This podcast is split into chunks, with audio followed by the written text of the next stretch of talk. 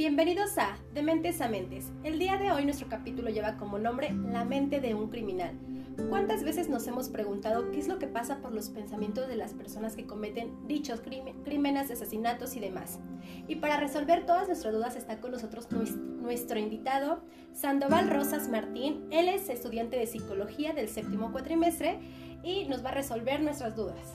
¿Cómo te encuentras al estar el día de hoy con nosotros, Martín? Pues me siento muy emocionado gracias por haberme invitado aquí. Ok, me da gusto que hayas recibido la invitación y te lo agradezco.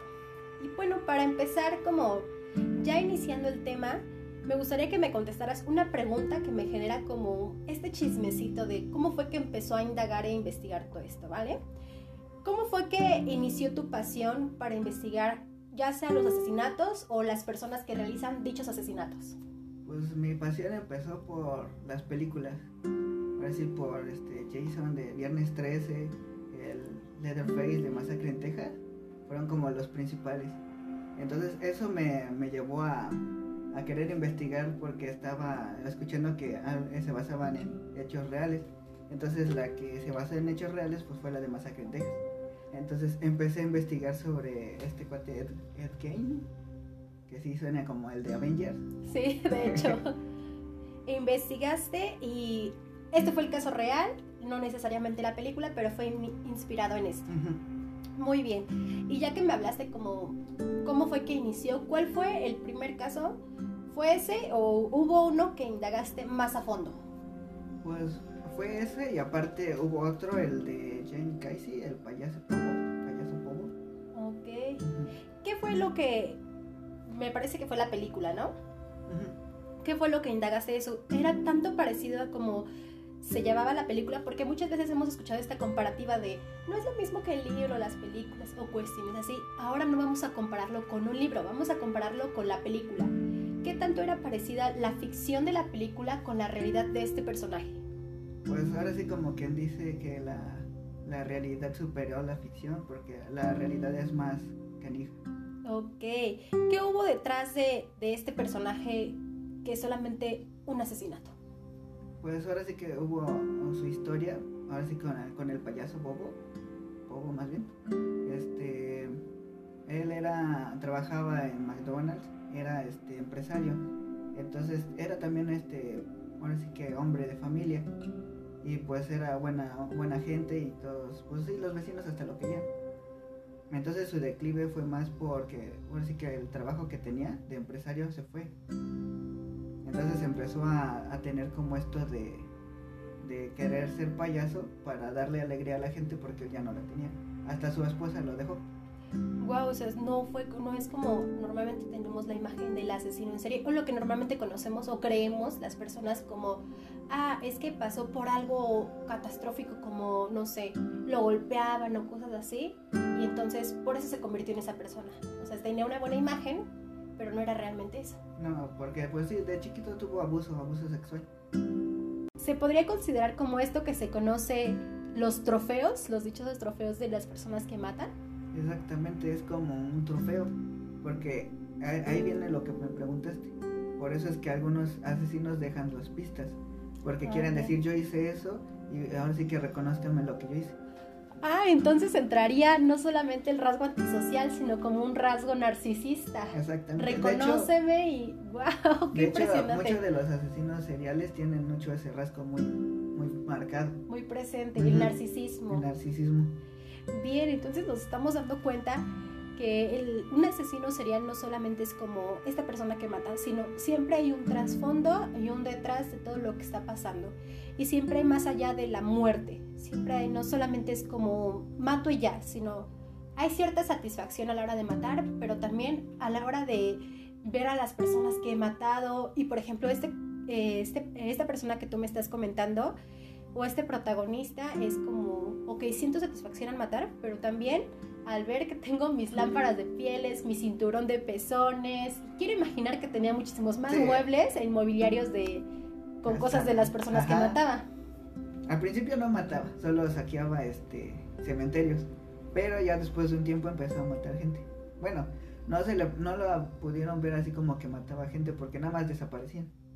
O sea, ¿nunca lo cacharon? Lo cacharon, pero no este así como por, por matanza, no mucho. Fue más por el saqueador. Ah, ok. Entonces, ¿fue reconocido y después él confesó que también mataban? ¿O cómo fue que la gente empezó, se enteró que después de que empezaba a, sacar, a saquear los panteones, mataba para conseguir también como cráneos? Más que nada fue como sospecha, porque había gente que se acercaba, bueno, que estaba como que alrededor de donde vivía y desaparecía. Entonces fue más como sospecha de que no, pues este ya se llevó a alguien o algo así. So- fue sospecha con pronóstico de que sí fue él. Exactamente. Bien, hace un momento me comentaste entre plática fuera de, de micrófonos y demás, cómo fue la parte que Martín decidió empezar a indagar en esto. Porque me llamó mucho la atención que no solamente es como, ah, vi la película y me llamó la atención, sino que desde pequeño, o sea, es algo muy gracioso, muy gracioso, porque, no sé, yo de chiquita quería ser princesa Power Ranger o otra cosa, ¿no? Y eso no quiere decir que estoy con Martín asesino serial, ¿verdad? Pero, ¿cómo es que te empiezan a llamar estos casos? Porque me decías, es que fue desde que yo estaba de tal edad y fue muy pequeño. Realmente, ¿cómo empezó, empezó a llamarte la atención todo esto? Ah, pues ah, como dije, pues la primera película así que vi de esas fue este Viernes 13. La pasaban mucho en el 5 y estaba chiquito. Entonces yo luego lo pasaba y dije, ah, la veía, entonces me interesó. A mí me daba miedo y a ti te apasionaba verlo. Sí, de hecho tenía una máscara de Power Ranger que me la ponía y andaba por mi casa así, y haciendo el sonidito de Jason. De Jason, ok. Que de seguro me ha de haber visto bien chistoso, pero yo Sí. dentro de mí decía, ah, me ha de haber visto Malo. bien malote. Bueno, para los que no pueden ver el así así, era como esta posición con un cuchillo. Entonces, fue desde pequeño, te empezó a llamar una, alguna película de terror, Viernes 13, una película famosísima de cuando éramos pequeños, y como lo decía, a mí me generaba miedo como, cámbienle, y yo mejor veo las caricaturas, ¿no? Y entonces a ti ya te llamó la atención, y es como, ah, yo quiero ser este personaje, y demás. Me parece que fue por su papá o algo así. Parece que no, recuerdo bien ese dato. Ok, entonces estamos viendo que fue como tuvo un estilo de crianza, pero a pesar de eso se superó, hubo un detonante y fue como empezó con esto de ser payaso y que lo llevó a abusar y matar niños Era, mataba niños y jóvenes. y jóvenes. Ujú. Ok, jóvenes más o menos de cuánta edad estamos. Ahora sí que hasta como más o menos aproximadamente 15 años. como en plena adolescencia, ¿no? Ujú. Bien, ahora me interesa saber cómo, ya estamos hablando como de estos asesinos en serie, pero tomemos en cuenta que no solamente son esos asesinos, sino cuál es la diferencia entre el asesino común y un asesino en serie. El asesino común solo mata. Solo El- mata. El asesino en serie ahora sí que tiene como que un patrón y mata más de una persona. Más ya de un- puede ser como en periodos largos o cortos de tiempo. Y siempre tiene que ser como el mismo periodo entre persona y persona que mata. No, ya de- es diferente de la persona. Hay unos que, que matan más rápido, así que tienen periodos cortos, que esos este, tengo entendido que les llaman como asesinos relámpago. Ah, ok, que es como matar cada semana, vamos a decirlo Casi, así. casi. Entonces, no solamente es un asesino en serie, sino está el asesino en serie relámpago, Ajá. que es el que mata frecuentemente. Y también está el otro que es el, el masivo. El masivo, ¿ese de qué nos habla? Ese nos habla de asesinos que van matando este eh, ahora sí que más gente. Como tenemos el ejemplo de la película Tenemos que hablar de Kevin, no sé si se llama más o menos Mm. así. O no sé si recuerdes el caso, que es de esta es una película, pero igual está inspirada en un caso real que fue de un chico en Estados Unidos en donde mató a muchos compañeros de su escuela.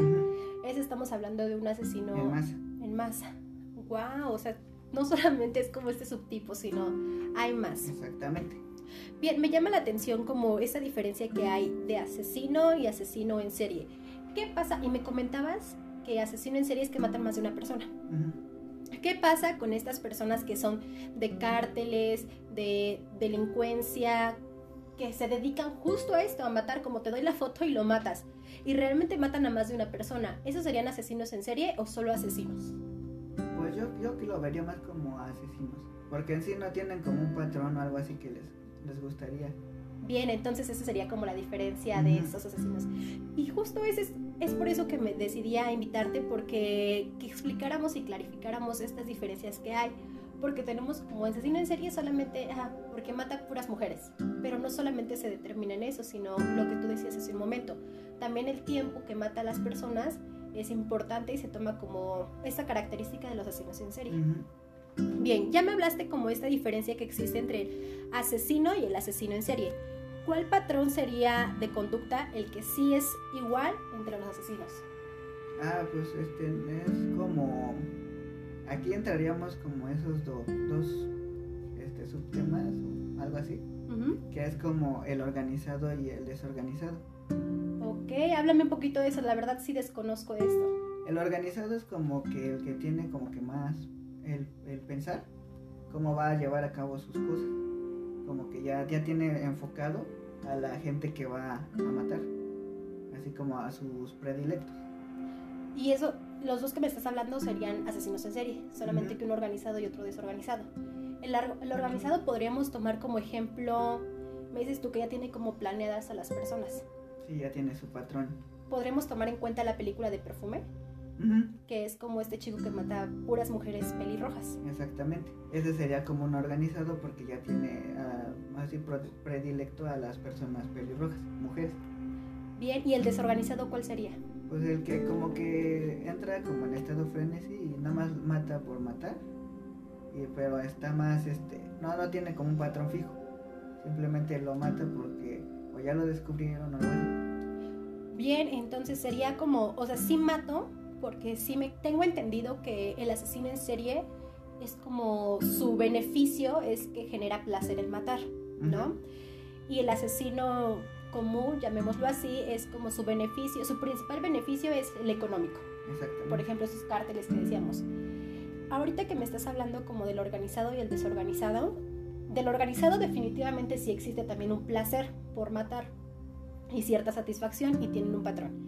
El desorganizado no tengo un patrón, pero este, mato a cualquier persona porque el matar me genera placer. Exactamente. Bien, ya, ya entendí muchísimo mejor.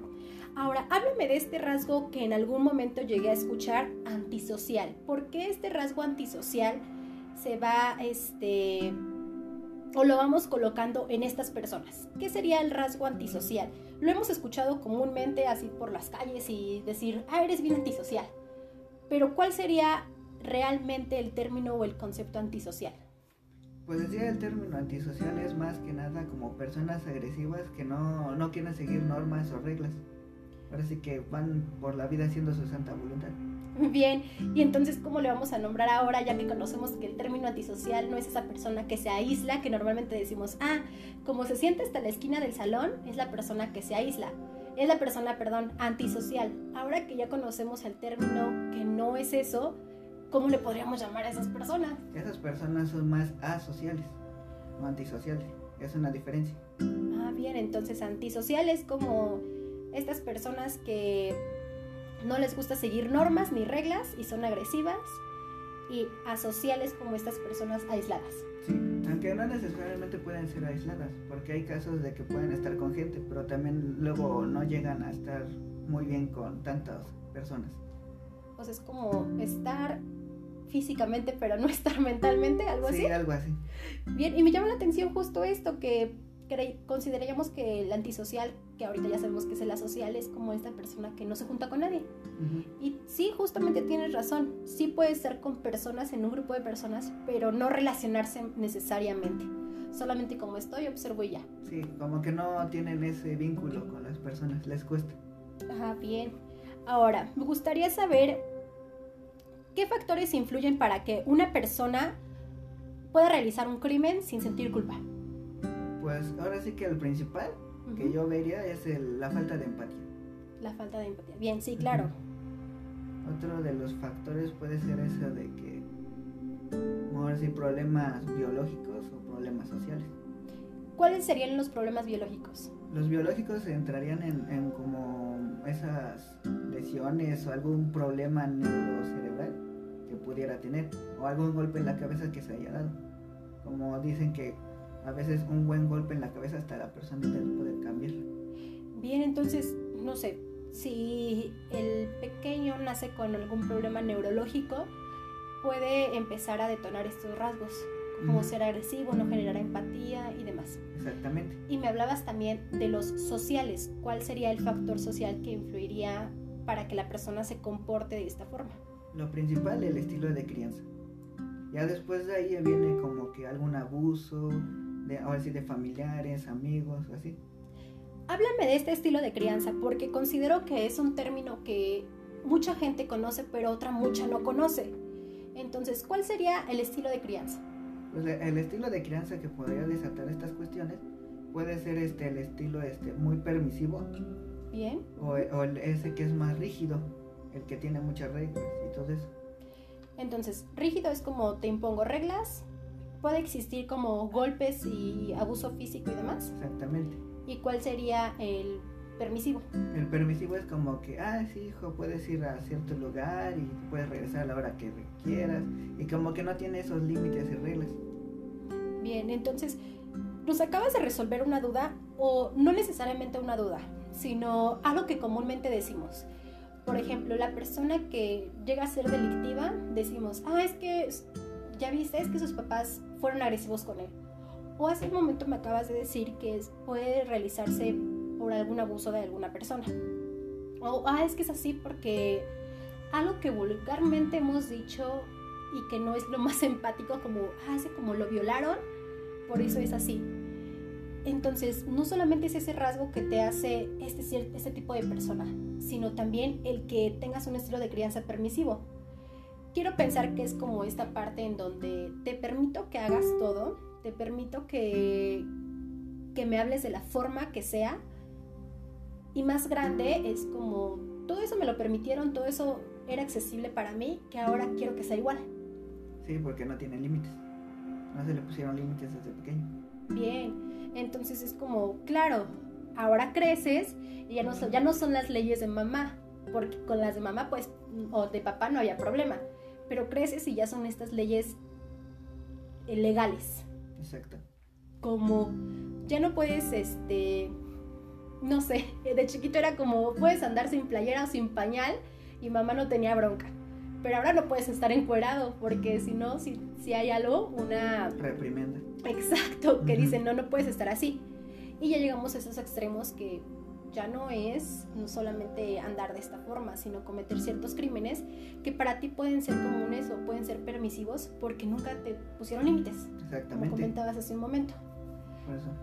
Bien. De hecho, en este punto está el caso de Ed El que me comentabas al inicio. Exactamente. Que él tuvo un estilo de crianza muy rígido por parte de su mamá. Que ahora sí que su núcleo se enfocaba mucho en ellos, en la familia. Su papá era muy agresivo y lo maltrataba. Le llegaba a pegar. Entonces también pues la mamá era muy religiosa, no le dejaba juntarse con más niños, entonces su núcleo social se redujía a eso. Ok, entonces, me estabas diciendo que la mamá era como muy religiosa. Eh, ¿Llegó a existir este, agresión física por parte de la mamá hacia esta persona? Sí. Ok, porque estamos considerando que no solamente... Porque podríamos confundir a las personas de, ah, me estás hablando que solamente es como las personas agresivas o que tuvieron un estilo de crianza agresivo a permisivo. Entonces, en este estilo de crianza por parte de la mamá, no solamente fue agresivo, sino fue moralista, sino como, ah, es religión, entonces tienes que seguir lo que Dios dice, no solamente las leyes, sino lo que Dios dice. Exacto, y no lo dejaba juntarse con niños porque decía que lo iban a contaminar, no lo dejaba así como que estar en el mundo exterior, por lo mismo que lo iban a contaminar. Contaminar era por estas influencias que de acciones y demás. Ajá, de que dice que él tendría que seguir siendo puro. ¿Y cómo fue que él este, sale al núcleo social o cómo es que se va involucrando de mala forma a un núcleo social? ¿Por qué digo de mala forma? Porque fue asesino. Ah, pues lo que pasó con él fue de que ah, los miembros de su familia se fueron muriendo. Primero fue el padre y de hecho la primera víctima que tuvo fue su hermano. Su hermano. Ajá. ¿Cómo fue que lo mató? Perdón, esto ya es pregunta de morbo, pero me llama la atención el caso porque no, no, lo había escuchado y me llama la atención porque lo que decíamos hace un rato es como esta parte de moralismo. Entonces, ¿cómo puede llegar a caer también? No me deja permitir juntarme con nadie que cuando trato de involucrarme socialmente no lo puedo hacer de la mejor manera porque nunca me lo enseñaron. Entonces, ¿cómo fue que cometió el asesinato primero a su hermano? Ah, pues ahora sí que lo veía como un rival a su mamá.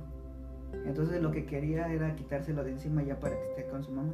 Porque tenían con su madre y él como una relación muy edípica. ¿Él te refieres a el protagonista o a su hermano? No, al protagonista. Ah, explícales un poquito a los oyentes qué es edípica, porque yo podría entender el concepto, pero recordando que no solamente psicólogos nos están escuchando, ¿qué se refiere a esta relación edípica?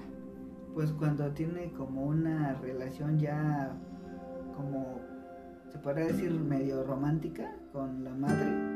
Ah, bien, como un ah, este tipo vamos a asociarlo un poquito con esta frase que utilizan cuando la niña está con el papá. Es como, ah, es que es un noviecito. Ah, sí, exactamente. Y entonces, ya grandes, ya adultos, el protagonista seguía teniendo esta relación edípica con su mamá. Bien, ok, entonces tenía una relación edípica y a su hermano lo quería apartar del núcleo. Entonces se presentó la oportunidad porque hubo un incendio. Entonces prácticamente él pues hizo que su hermano se muriera ahí. Pero ya los forenses lo que vieron es de que murió de un golpe en la cabeza. Wow, entonces lo hizo ver como accidental, pero en realidad fue provocado. Fue provocado. ¿Sabes que Ahorita que me comentas esto, eh, hay un mito, o más bien, de igual manera es como algo que se le otorga a los asesinos en serie, que es como no necesariamente impedir que los cachen. O sea, voy a ir matando personas, pero no necesariamente es como tengo que cubrir todo y que no sepan que no fui yo en esta parte de este protagonista realmente quería ser este descubierto o fue como ya no importa que me cachen pues en sí este este cuate pues primero no no mataba en sí.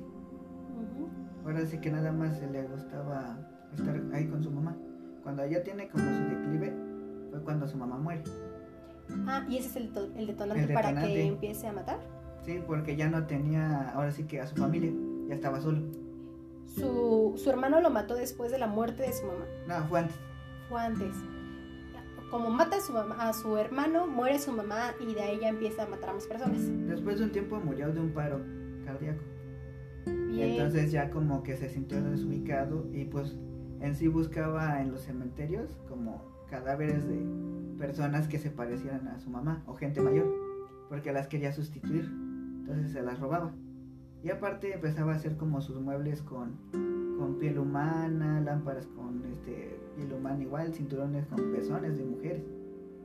Es algo impresionante cómo una persona puede llegar a esta parte tan asombrosa como no solamente mato, sino en mi casa está presente de las personas que maté alguna pero bueno, estamos viendo que detrás de estas películas que hemos visto, de las noticias, del el periódico, y más ahora que se están cometiendo muchos, tocando un tema este, un poco delicado, feminicidios, ¿no? Estamos hablando que si es de mujeres y hay un patrón de conducta, estamos hablando de un asesino en serio. Exactamente.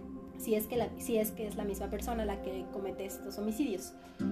Y bueno, me gustaría que también clarificaras un poquito por ejemplo, ahorita tenemos personas que nos están escuchando y que probablemente pueden decir, ah, el primo de un amigo tiene tales rasgos que acaban de mencionar.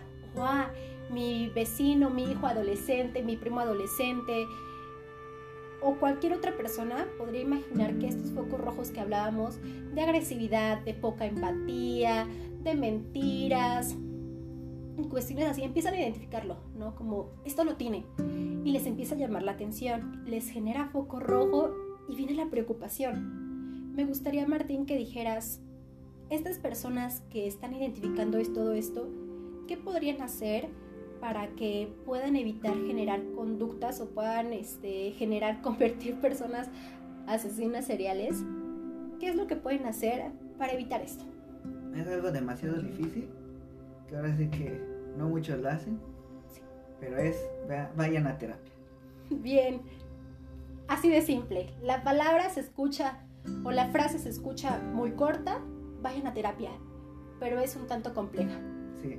Porque como bien lo dices, no muchas personas lo hacen, Y hoy en día es como muchos rasgos, es, por ejemplo, ahorita que estamos en tiempos de pandemia, voy al psicólogo o al psiquiatra, ¿por qué? Porque me empieza a generar ansiedad, el encierro, porque me empieza a generar depresión.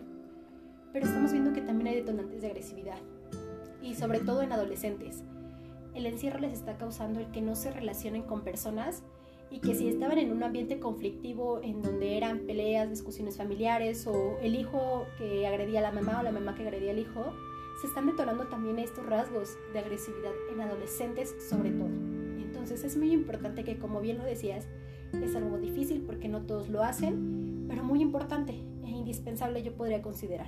Ir a terapia no solamente es voy y cuento lo que me paso. Lo que me pasa es esa expectativa que tenemos de, ah, voy y voy a hablar yo y alguien me va a escuchar. Si no existe un diagnóstico que me gustaría que, que nos los comentaras. ¿Qué nombre o qué título se le podría dar a todas estas características que me acabas de dar? Un título más profesional y no este que conocemos como el asesino en serie. Pues así como título no, sería más bien como un diagnóstico. Que sería el trastorno de la personalidad antisocial. Que era lo que mencionabas al inicio, que este rasgo antisocial es el que caracteriza a los asesinos en serie. Exactamente. Bien, y este diagnóstico que nos estás comentando existe en muchos adolescentes.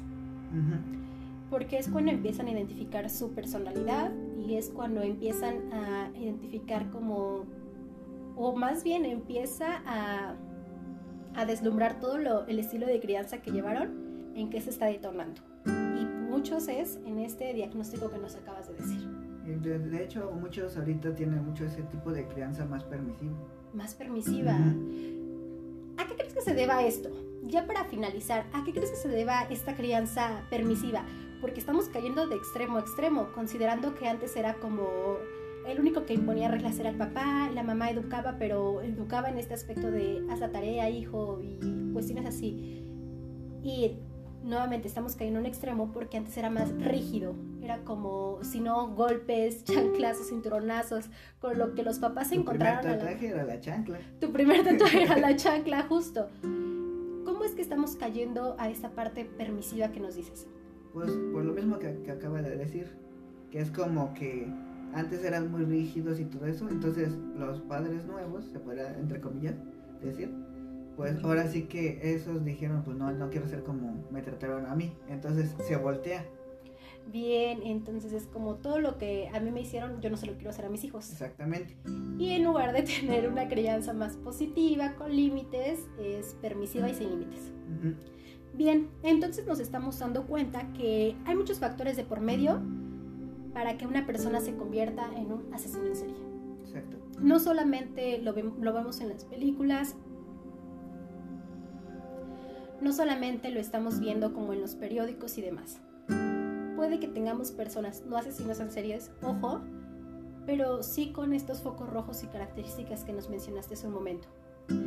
Y bueno, Martín, ya este, finalizando, me gustaría que, que, me dijeras cómo te sentiste al estar el día de hoy con nosotros y al estar compartiéndonos parte de lo que has investigado y parte de lo que sabes que te llama la atención, que yo creo que a muchas personas les llama la atención, pero muchos nos quedamos en eso, me involucro, muchos nos quedamos con esa parte de películas, de, de la ficción, de wow, ¿qué está pasando? O, o verla como desde este enfoque de wow, qué miedo, ¿no? Pero me interesó y me gustó mucho esta dinámica que tú nos compartiste, en donde no solamente me quedo con eso, sino investigo y veo que cuáles son los rasgos o factores para que una persona se convierta en esto. ¿Cómo te sentiste al estar aquí con nosotros compartiendo todos tus saberes? Ah, pues me sentí muy bien, porque pues como quien dice, esto es como mi mero mole. Oh, bien. Entonces, pues sí. Bueno, Martín, muchas gracias por estar el día de hoy con nosotros y espero más adelante puedas estar nuevamente compartiéndonos probablemente otro tema o probablemente un poquito más de esto. Sí, ahora sí que, bueno, ustedes tengan así como que para invitarme, pues yo con gusto vendría. Bueno, muchas gracias Martín.